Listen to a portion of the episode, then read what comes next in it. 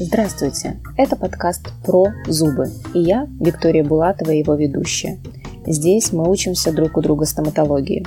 Информации много, давайте вместе формировать собственное мышление. Здравствуйте, уважаемые слушатели! В эфире подкаст «Про зубы». Гость нашей сегодняшней программы Валерий Андриенко, руководитель стоматологического центра «Триомед» в городе Минске, телеведущий программы «Здорово здоровым быть» и врач-организатор здравоохранения первой квалификационной категории. Тема нашего сегодняшнего подкаста – это организация стоматологического приема при пандемии коронавирусной инфекции. Э, здравствуй, Валера! Привет! Так, рада слышать. Слежу за вами на страничке в Инстаграм, и мне кажется, что «Триомед», он такой такой на передовой. В плане организации стоматологической помощи у вас появились э, первые халаты, первые респираторы. Вы активно начали это все внедрять, причем делиться, на самом деле, с э, аудиторией, э, как бы не жалеть информации, поэтому хотелось бы именно с вами поговорить на эту тему, потому что, мне кажется, вы эксперты, а у вас уже такой опыт есть, плюс, наверное, свои какие-то секреты, да, недаром программа «Здорово быть здоровым» тоже, наверное, накладывает свой отпечаток. Поэтому рада слышать, слушать и, так сказать, начинаем. Приятно, спасибо большое, э, Вика. Да, мы одни из первых, и я считаю, потому что здоровье, прежде всего, сотрудников, оно э, для меня наиболее ценно. И э, если даже быть немножко меркантильным и считать бизнес только для зарабатывания денег, то выпадение из работы врача – это, естественно, твоя недополученная прибыль. Поэтому любыми способами нужно оставить и врача, и остальных э, своих сотрудников, так скажем, в упряжку, чтобы они э, могли работать. А, и тем более у нас же не вводилось никаких карантинов, никаких карантинных мер не предпринималось. Мы продолжали работать, и была поставлена задача всем и сказано, что или мы работаем по новым правилам, или мы закрываемся. И все сказали, мы работаем по новым правилам, согласились, и все, и мы этим двигались в направлении. Это такой интересный опыт для всех. А, стоматологи, на самом деле, имеют наиболее такой тесный контакт, и было немножко страшно. А, с одной стороны, все переживали, но сейчас, когда уже время прошло, мы к этому привыкли, я на самом деле уже так, ну, не то, я не расслабилась, я, наоборот, просто это привычка. То есть это прививает привычку определенная работа. Поэтому вот, э, наверное, начнем мы с СИЗов. Какие надо использовать СИЗы, как часто менять, и как обрабатывать? Такой первый важный вопрос. Очень э, важный вопрос. Конечно, лучше всего, чтобы все средства индивидуальной защиты были одноразовыми. Это самый крутой вариант. Но мы понимаем, в каких реалиях мы живем и что сейчас их не приобрести. Скажу тебе, что я покупал э, респираторы, например, в 10 раз дороже. Э, одно время, в самом начале, в 10 раз дороже. Я неведомыми путями находил эти комбинезоны защитные. То есть, ну, действительно было очень сложно. Поэтому э, есть гайды, существуют определенные правила, по которым их можно обрабатывать, эти средства индивидуальной защиты. И это не наша выдумка, это э, мировая практика так э, говорит. И американцы тоже обрабатывают средства индивидуальной защиты в больницах, где работают с ковидными пациентами. Я хочу, чтобы сразу мы с тобой понимали, мы не работаем априори с ковидными пациентами. Ну, мы К нам приходят здоровые люди. И поэтому мы только предполагаем, что к нам кто-то пришел. Но, как правило, это все равно люди здоровые. Но защищаться надо. Итак, вот средства индивидуальной защиты мы должны понимать, а, через что может попасть к нам вирус. Это слизистая оболочка полости рта, носа и глаза. Очень многие забывают о глазах и э, надевают, например, какие-то обычные очки, которыми они привыкли пользоваться во время лечения, ну, во время стоматологического лечения, и не защищают себя так, как надо. Поэтому, если мы начинаем с головы, вот средств индивидуальной защиты, должна быть защищена голова. Это шапочка должна быть обязательно. Это должен быть респиратор э, категории FFP2 минимум, или N95, как его называют в Америке, э, или FFP3. Что это значит? Эти респираторы, они пропускают определенные размеры частицы. Если мы берем меньший уровень защиты респиратора, то он ни от чего нас не защитит.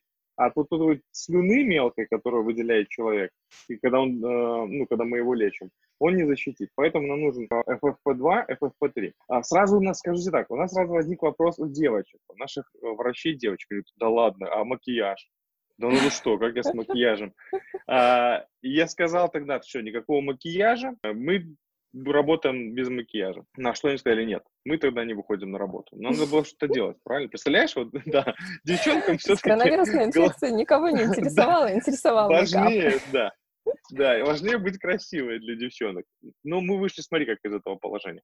Они надевают обычную защитную маску и на нее надевают респиратор. И, соответственно, респиратор не загрязняется. Почему нельзя мейкап? Потому что респиратор загрязняется э, тональником там, или какими-то другими вещами, и все, его нужно выкидывать. Его нельзя обрабатывать. Если это одноразовая вещь, супер.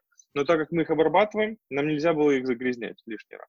Поэтому они, вот такой лайфхак, они надевают сначала обычную маску, потом надевают респиратор. А, когда мы... Дышать, конечно, очень тяжело в респиратор. Ну, привыкаешь, но еще если и маска, респиратор, это такая... Слушай, я сам попробовал. Угу. И ты, может быть, видела в моем инстаграме, я сам попробовал, как в этом дышать. И действительно сложно. Но, еще раз говорю, или мы принимаем эти правила, или мы их не принимаем. Поэтому, ну, вот таким образом. Э, еще один э, небольшой сразу лайфхак по поводу защиты органов дыхания. Э, есть процедуры, где много аэрозолей, мы об этом поговорим чуть попозже. Так вот, на эти процедуры мы на респиратор надеваем защитную маску для того, чтобы после приема, после процедуры снять эту защитную маску, выкинуть, а респиратор был условно чистым, для того, чтобы он не загрязнялся. Это вот по поводу э, органов дыхания. Следующее, нужно защитить глаза. Идеальный вариант – это надевать плотные очки и наверх экран. Но это сложно, мы таких экранов не нашли. Поэтому мы пользуемся просто длинным экраном, что тоже очень важно. Длинный экран, который а, ниже бороды опускает. А, вот э, такой такой экран мы используем. И каждый раз этот экран должен обрабатываться, по сути, спиртовым раствором, но спиртовой раствор быстро приводит в негодность щиток. Он становится непрозрачным. Поэтому мы вышли из ситуации, мы перекисью водорода протираем. Это тоже разрешено гайдами а, американскими обрабатывать. Ну да, есть перекись, про перекись водорода. Есть. Да.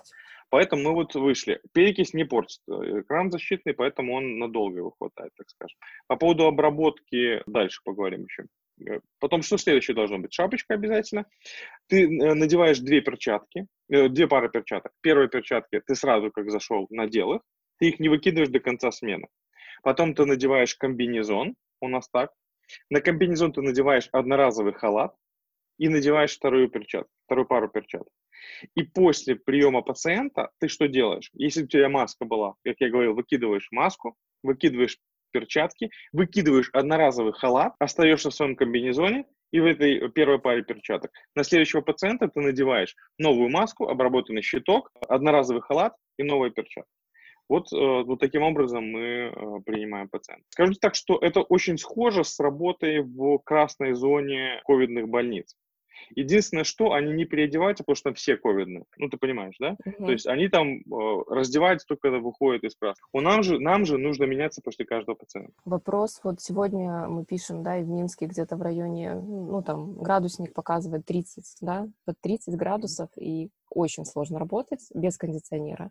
Вот как вы справляетесь с кондиционером? Потому что если У нас два... кондиционеры стоят обязательно. Обязательно кондиционер, скажу тебе больше. Для того, чтобы организовать... Э, что очень важно еще в кабинете? Э, в кабинете очень важно, чтобы был э, поток воздуха.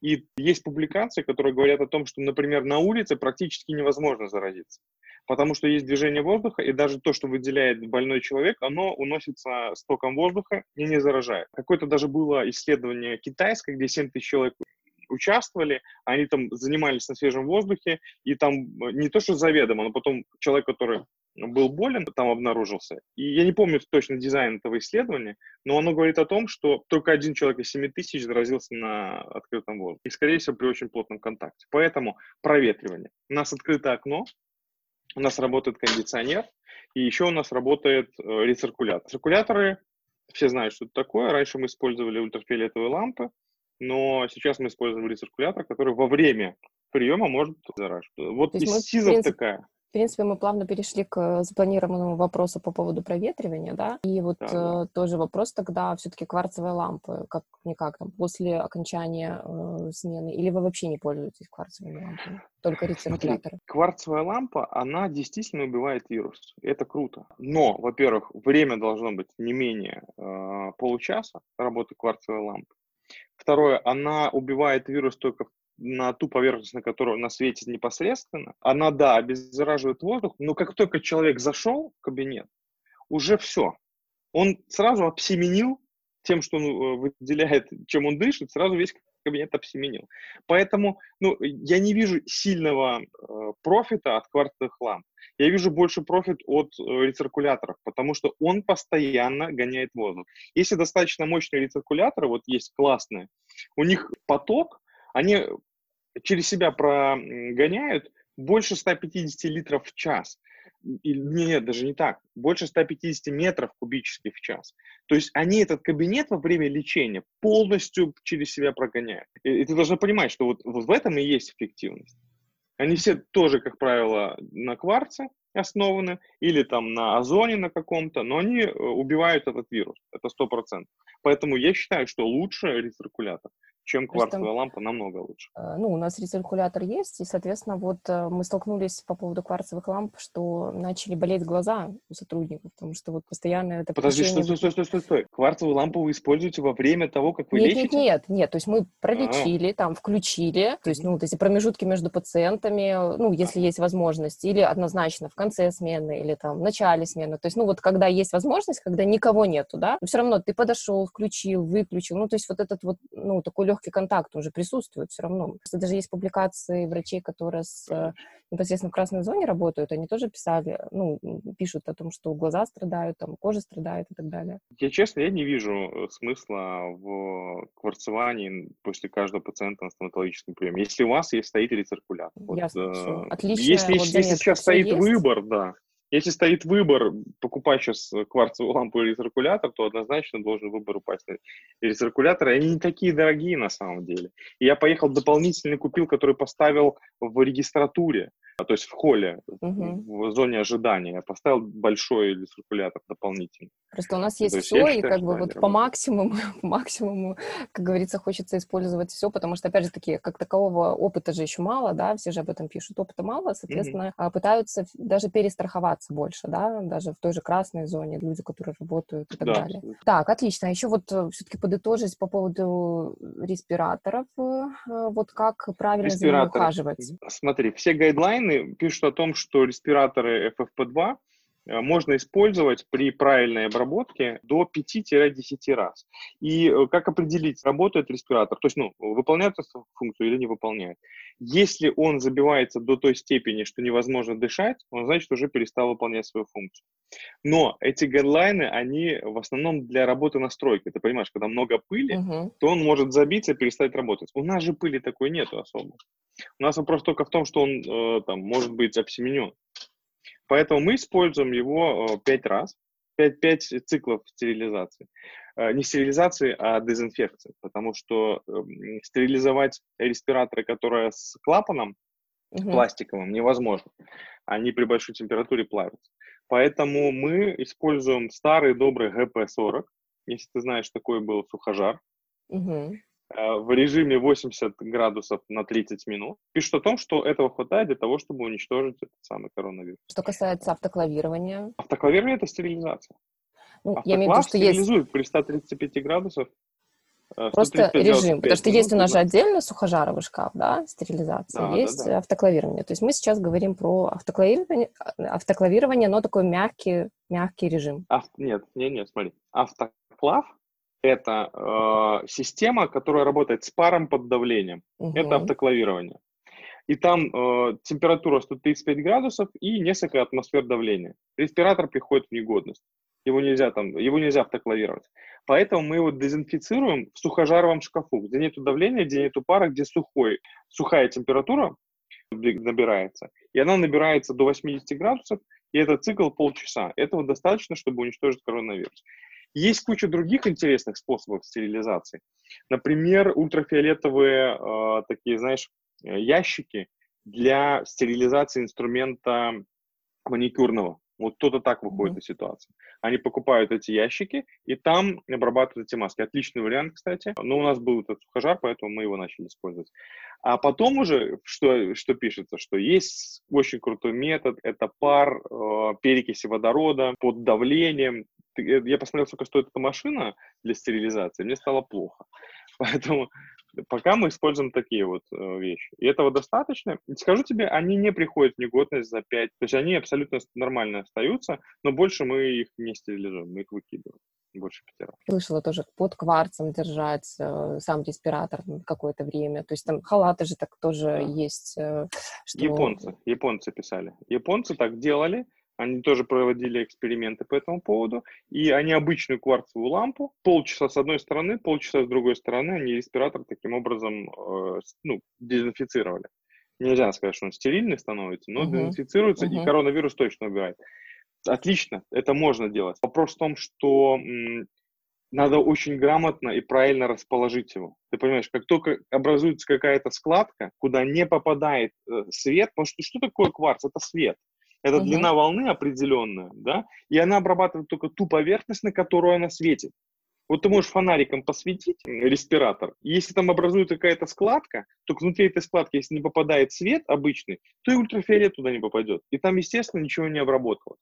Это худший вариант с, с моей точки зрения. Только вот если ты белый лист формата А4 прислонишь, и ты видишь, как он освечивается, да, это будет тогда отличная дезинфекция. Но с респираторами это сложно делать.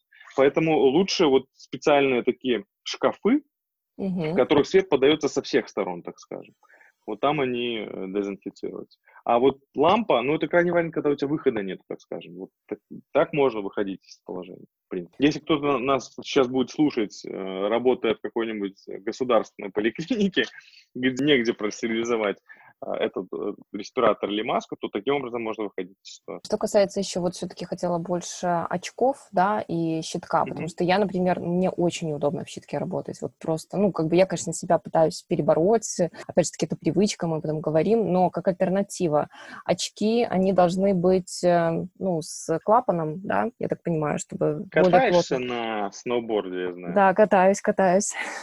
Вот такие очки это идеальные то, что защищает тебя полностью, а, они же защищают от ветра в основном, да, у них есть клапан или сверху, или по бокам, э, так скажем, для того, чтобы не попадал ветер. Вот ты едешь, и у тебя вентиляция происходит где-то сбоку. То же самое и здесь. Защита должна быть таким образом сделана, что когда на тебя попадает вот эта вся пыль, или там слюна, или что-то, что оно не должно попадать внутрь очков. Вот такие лучше выбирать. Они есть, есть в строительных магазинах, у них клапана или снизу, или сверху, направлены эти клапана, знаешь, как вот э, за тебя, так скажем. Uh-huh, uh-huh. И туда попасть, туда попасть э, какой-то там аэрозоль достаточно сложно. Это хороший вариант, очень хороший вариант, но ты должна понимать, что у тебя остается, ты должна сделать так и надеть их таким образом, что у тебя очки должны перекрывать лоб, не должно быть пустого места, то есть должна быть шапка, на шапку надевать очки, э, под респиратор, чтобы здесь тоже не было щели. То есть тебе нужно потратить минут 10 своего времени для того, чтобы грамотно надеть очки. А щиток не нужно так надевать э, долго. И это экономит очень сильно время. Поэтому мои вообще отказались от э, очков. Потому что если их одевать неправильно, то бессмысленно получается абсолютно. Поэтому они э, вот щитки выбрали. Но я считаю, что очки лучше, чем щиток. Ну, это просто удобнее, вот чисто так э, практически. Да, Я поняла. А вот, например, э, немножко там забегая вперед, чтобы мы просто уже эту тему закрыли, условно, все равно же есть, ну, там, миллиметры, участки кожи, на которые может попасть аэрозоль, там, слюна и так далее. Мы это все снимаем. Теоретически э, верхний, верхний комбинезон, очки, там, респиратор. Как мы Надо едем домой, где мы моемся, где мы умываем лицо, вот как мы чем его дополнительно обрабатываем, вот эти вот вещи интересные. И достаточно достаточно, э, ну, конечно, душ принять это идеальный вариант. У нас, к сожалению, негде его принять, этот душ. Но еще раз говорю, мы не работаем с вами в красной зоне. Мы должны сейчас минимизировать риски. И если это будет маленький кусочек кожи, то этот риск минимизирован. Ну, ты понимаешь, это все процентное соотношение. Процент того, что придет нам больной человек. Процент того, что придет нам больной человек, который очень сильно выделяет вирус, как правило, это уже ну, достаточно серьезное проявление будет. Он к нам не придет. Попадет, не попадет на этот участок кожи. И мы все это минимизируем, минимизируем. Конечно, лучше принимать душ, но нас негде. Поэтому наш врач ну, просто едет домой и там принимает душ.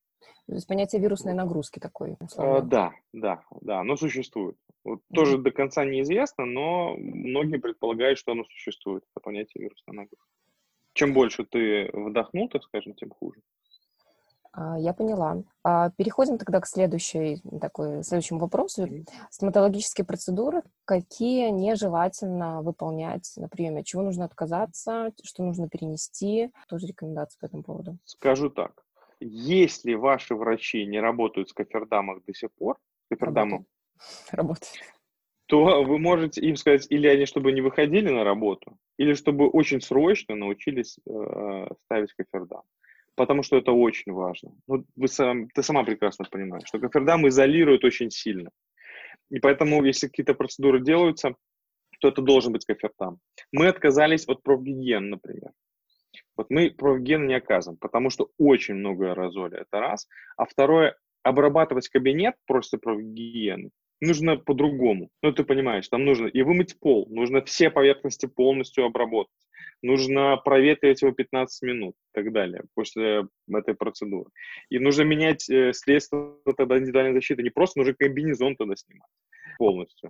Ну, то есть э, там слишком много аэрозоля, поэтому ПГ мы пока профгену не оказываем. Все остальное делается с кофердамом. Обязательное условие – это кофердам. Ну, слава богу, все-таки гигиену можно планово перенести. Это не экстренные случаи, поэтому Да, вполне... абсолютно верно, абсолютно верно. То есть, э, а что касается вообще можно... э, такой экстренной неотложной помощи, ну, в основном это же эндодонтия, как мы понимаем, то есть это боль, mm-hmm. поэтому, ну, тут априори как бы все выполняется с кофердамом, поэтому, ну, естественно, раньше мы, наверное, думали больше о пациенте, то есть о том, чтобы правильно, да. правильно произошла процедура, да, сама стоматологическая. Но сейчас это, безусловно, плюс э, врачу такой большой. Так, хорошо. Что касается, может быть, там удаления, протезирования, опять же таки тоже, если не касаться только терапии. Если мы говорим об удалениях, то и, или протезированию, тут у нас нет никаких ограничений. Мы все процедуры оказываем, удаление, протезирование. Понятно, что э, просто нужно понимать, что тут основная проблема это в аэрозоле, угу. не в контакте с кровью и так далее. Это же не ВИЧ-инфекция. То если не образуется аэрозоль, и вообще, ну, то эту процедуру можно проводить. Скажите так, наконечники сами по себе, стоматологические, они есть такие наконечники, которые образуют минимум аэрозоля. Например, Кава делает такие наконечники, которые сами по себе защищают. Таких нету, к сожалению. Если у кого-то есть возможность такие купить, то покупайте такие наконечники. А по хирургии нет, никаких ограничений мы не делали. Разобрались. Так, что касается обработки стоматологического кабинета, то есть я так понимаю, что это в конце смены, что необходимо делать, э, тоже так кратко можно обсудить. Ну, в конце смены проводится, вот старшие медсестры должны понять, есть понятие генеральная уборка, да, а есть понятие текущая уборка. Так вот, в конце смены должна быть генеральная уборка. То есть в конце смены день? должна быть генеральная уборка. Да, каждый день она практически как генеральная уборка. После каждого пациента, естественно, что обрабатываются все поверхности, где угу. был контакт, это вообще, в принципе, на любом стоматологическом да, да, да, да. так должно быть. Да. В конце смены это как генеральная уборка. И еще раз, очень важно, чтобы это было проветренное помещение, чтобы оно постоянно проветривало. Вот здесь важно. И наши врачи начали замечать теперь, как они дотрагиваются до, понимаешь, э, такие мелкие нюансы, как они дотрагиваются до лампы, когда ее включают, понимаешь, когда выключают лампу. Это ж не задумываешься никогда, да? А сейчас ты думаешь, дотронулся, ты не дотронулся, да, передвигаешь, направляешь, что нужно продезинфицировать после этого, не нужно продезинфицировать. Да, такие очень интересные возникают моменты. Ну, на самом деле, мне кажется, вот по своей работе, мне кажется, что я вот в облаке дезраствора постоянно работаю, то есть все равно вот Эх. каждая манипуляция, какие элементарно даже перчатки септоцидом обрабатываешь, там все это постоянно пшикаешь, и вот, по сути, даже вот первое время был такой легкий аллергический кашель. Ну, не кашель, но вот э, как-то чувствовалось все это такое. Раздражение было. Да, увеличилось количество э, дезраствора вокруг. Что касается, вот важный вопрос, работы регистратуры, я так понимаю, что здесь мы обсудим, каких пациентов мы вообще допускаем до приема, да. Начать, наверное, нужно с телефона, да, то есть когда регистратура обзванивает администратор, какие вопросы нужно задавать, когда пациент приходит, как его нужно проверять, соответственно, как, наверное, защищать регистратуру, потому что они, наверное, первый контакт, э, собственно, пока до врача дойдет пациент. Абсолютно верно, да. Давай начнем с того, как мы защитили самих сотрудников. Э, во-первых, мы поставили такой щиток. Сейчас ты можешь видеть их везде, этих щитки. И в да, магазинах банки. начали угу. ставить, да, банки, везде. И вот мы поставили такой щиток. Это прямая защита. Все у нас ходят в масках одноразовых. Э, администраторы постоянно меняют их каждые два часа. Обрабатывают э, поверхности все. Мы просим людей рассчитываться больше карточками сейчас, чтобы было меньше контакта с личными деньгами. Обрабатываем все поверхности. Девочки работают у нас в перчатках. Эти перчатки тоже периодически меняют. Стоят антисептики, они сами обрабатывают руки. Людей просят обрабатывать руки. Человек, когда зашел, мы ему сейчас, раньше не, невозможно было, потому что не было такого количества масок. Сейчас, когда человек заходит, мы просим его надеть маску, мы ему ее выдаем бесплатно, если у него нет. Хотя, как правило, сейчас приходят люди с маской. Надеваем маску, меряем температуру, но здесь тоже небольшой есть нюанс. Если померить человеку температуру, как только он зашел с улицы, она будет ниже нормы всегда. Потому что он еще, так скажем, не принял э, нормальную свою температуру. Поэтому, если человек зашел, в регистратуру нужно посидеть, чтобы он посидел 5 минут минимум, а потом только приставать к нему с градусником. Вот у нас есть такое. Ну, ниже это да, же да. не выше, поэтому, наверное, даже если ниже, а ничего как, страшного. а если она, ну как, смотри, температура человека 37,5. Он забежал, э, такой, знаешь, э, шел, например, по улице, ну сейчас, правда, жарко, но шел, когда было плюс 10 всего. Он заходит, у него у самой температура 37,5, мы померили, она 36,7. Мы сказали, что у него все нормально, все хорошо. А через 5 минут она будет его истинная температура. Поэтому истинную температуру, если мы хотим узнать, ну, через какое-то время нужно делать. И мы заметили, что люди заходят, ну, там, 36, там, 35,9. Через 5 минут нормальная его температура 36,6, 36,7 и так далее. Поэтому не сразу мы пристаем к ним с э, термометром. И термометр у нас бесконтактный, это понятно, для чего делается. Девочки умеют в масках и так далее. Это вот когда человек зашел. Мы, э, я еще раз говорю, купил рециркулятор, поставил его в холле, дополнительный большой, постоянное проветривание, и мы разделили места ожидания, чтобы расстояние между людьми было не менее полутора метров. У нас такой диван стоял большой, мы посередине заклеили его крестом, на нем сейчас втроем нельзя сидеть, он трехместный, можно только вдвоем по краям, и расставили кресло на таком расстоянии полтора метра. Это вот еще одно, что мы сделали. И самое важное, мы сейчас запись ведем таким образом, ну, это каждой клинике, каждой клинике должна построиться, под, каждая клиника должна подстроиться под своих врачей, под своих администраторов. Они уже знают, например, знают, что у меня один врач всегда задерживается на 5-10 минут. Он всегда это. Такая, это я, кстати, я тоже его, задерживаюсь. Да. Поэтому мы э, оставляем время, вот, например, запись на 3 часа, следующая должна быть на 4, мы не на 4, а на 4.20, потому что ты задержишься на 10 минут 4.10, потом 10 минут, если э, чтобы помыть помещение, и чтобы человек в регистратуре рассчитался и ушел, и следующий человек только пришел. То есть мы делаем такой зазор большой, чтобы у нас люди не встречались внутри. И мы просим их, если вы приезжаете раньше времени, то будьте добры, ожидайте, да, ожидайте в машине, например. И э, приходите к своему времени точно. Если врач задерживается, мы звоним и просим, что врач задерживается, у вас еще есть 15 минут, погуляйте лучше на улице. То есть мы пытаемся сделать так, чтобы народу как можно было меньше. Э, это то, что делается внутри, так скажем. По поводу звонка. Естественно, что если это первичный пациент, ему задается несколько уточняющих вопросов. Во-первых, был ли он в контакте, болеет, болеет ли он сам сейчас, болел ли он раньше, как давно болел и что, какой характер было заболевания.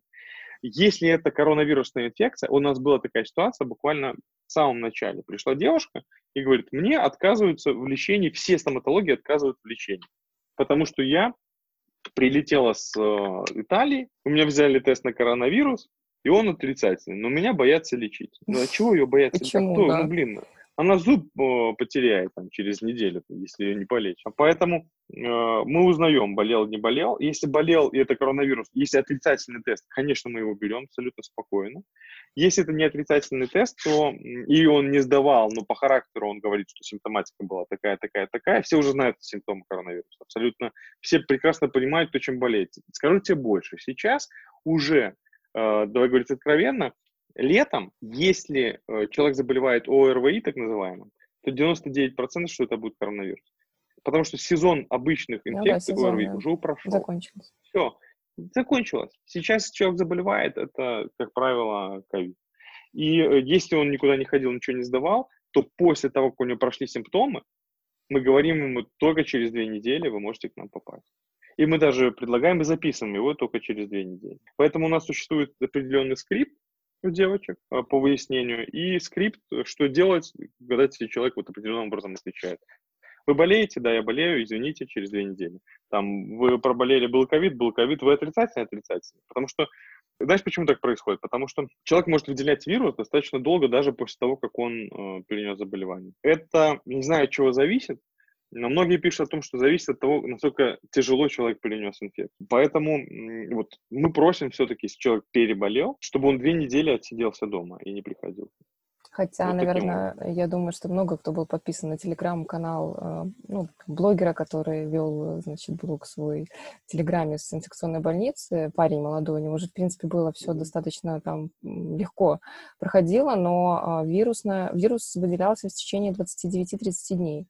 То есть, по сути, он месяц пробыл в инфекционной больнице, уже бессимптомно, его просто не пускали, это в самом начале было, когда еще там первый пациент. Соответственно, ну, до 30 дней у него был вирус. Тоже вопрос, э, конечно, что две недели. Вопрос, ну, знаешь, даже самое был... страшное, Самое страшное даже не э, то, что они переболели и вот как бы пришли, да, а самое страшное, что они не знали, что они носители, да, и там за пару дней, пока еще были бессимптомны, пришли. Вот инкубационный период, мне кажется, даже самое страшное. Ну, э, поэтому мы одеваем СИЗы.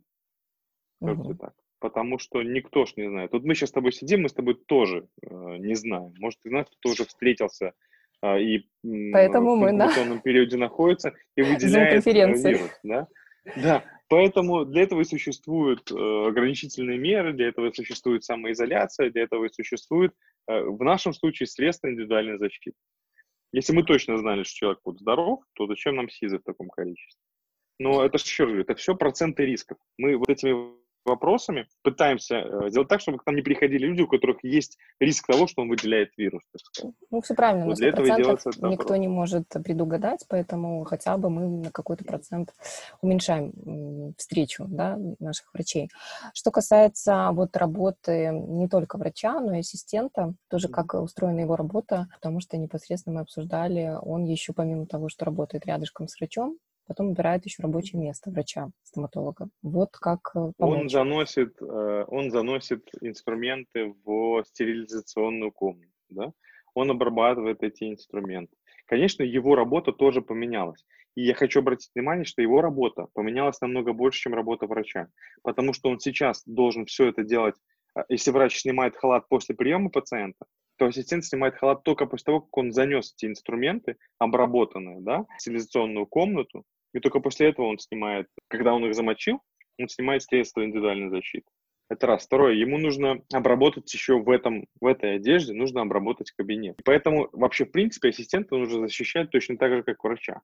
А, некоторые почему-то машут на них рукой и говорят, ну это же ассистент, он же непосредственно не занят в лечении. Ну как не занят? Кому он? Занят точно так же. И после этого обрабатывает все поверхности. Поэтому одежда ассистента должна быть точно такой же, как работа врача, и ему, в принципе, надо больше обращать внимание на то, что он контактирует с возможно инфицированными поверхностями и людьми длительнее, чем врач. Поэтому, да, нужно менять протоколы. Ну да, это не обсуждается. В принципе, респираторы все то же самое. То есть там прям, чтобы вот врач в респираторе, а ассистент просто в маске, это, конечно, мне кажется, да, даже не обсуждается. Нужно создать э, протоколы определенные по работе с ассистентом, учитывая то, что он больше имеет контакт по, по времени, так скажем, с инфицированными поверхностями, чем угу. врач. Это, этим должна заниматься старшая медсестра. Ну да, опять же таки вирусная нагрузка идет. А, спасибо огромное. Значит, у нас, в принципе, всегда в конце программы вопрос о каком-нибудь стоматологическом там, издании, статье и так далее. А, наверное, в данном случае у нас будет вопрос о том, где, может быть, брать какую-то обновленную информацию по ситуации, ну, не, то, не только в мире, может быть, какие-то там стоматологические порталы, может быть, какие-то лайфхаки, опять же таки, как держать себя в курсе событий, что касается коронавирусной инфекции, а, вот где ты читаешь, можешь ли поделиться? Как и любой врач, я читаю э, журнал Lancet, я обращаюсь к ресурсу PubMed. В PubMed просто вводишь COVID, и ты все абсолютно спокойно видишь, какие проводились э, исследования, а их сейчас очень много, по дезинфекции и так далее. И э, я состою в чате анестезиологов, реаниматологов, там 13 тысяч человек, это телеграм-чат, там очень круто, то есть э, ты же понимаешь, этот чат тех людей, которые работают в красных зонах. И вот они уже там все обсуждают. Начиная от лечения до там, сдачи анализов мозгов, э, насколько информативны те или иные тест-системы до обработки поверхности и обработки силы. И поэтому там все очень четко.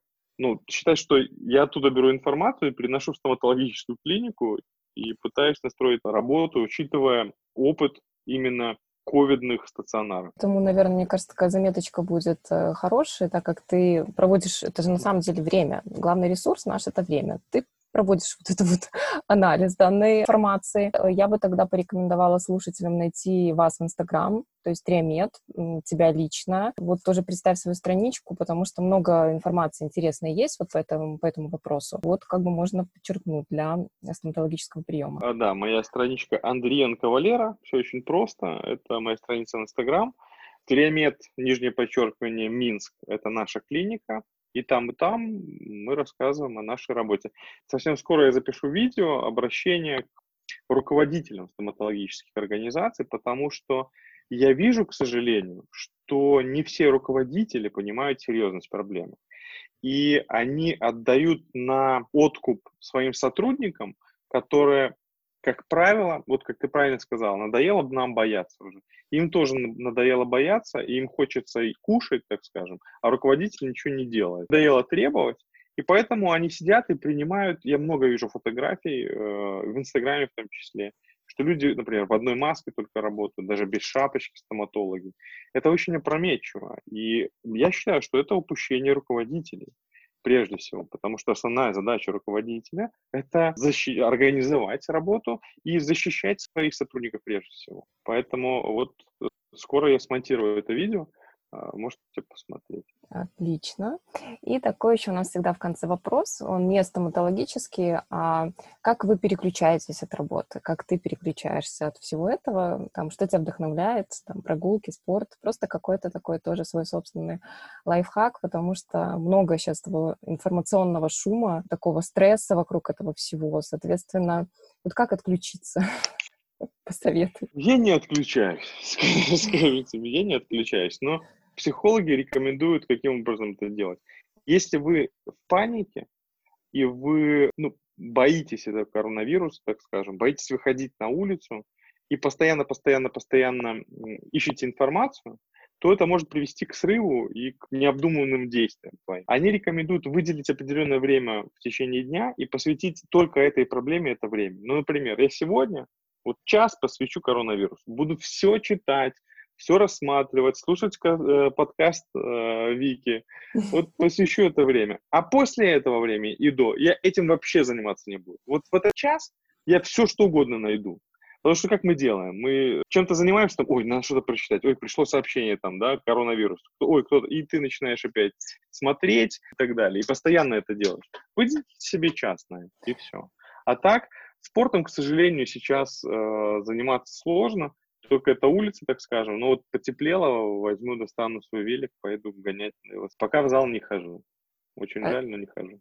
Отлично. То есть, резюмируя, мы говорим о том, что нужно дозировать информацию. Это вот такой самый главный Абсолютно рецепт. Верно.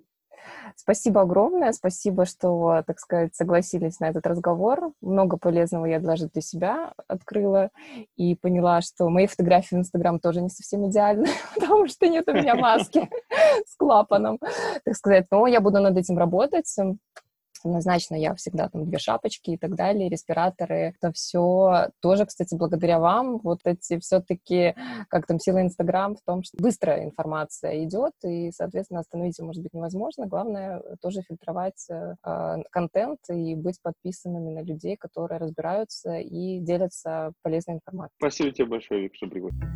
Про боно публика ради общественного блага. Не переключайтесь.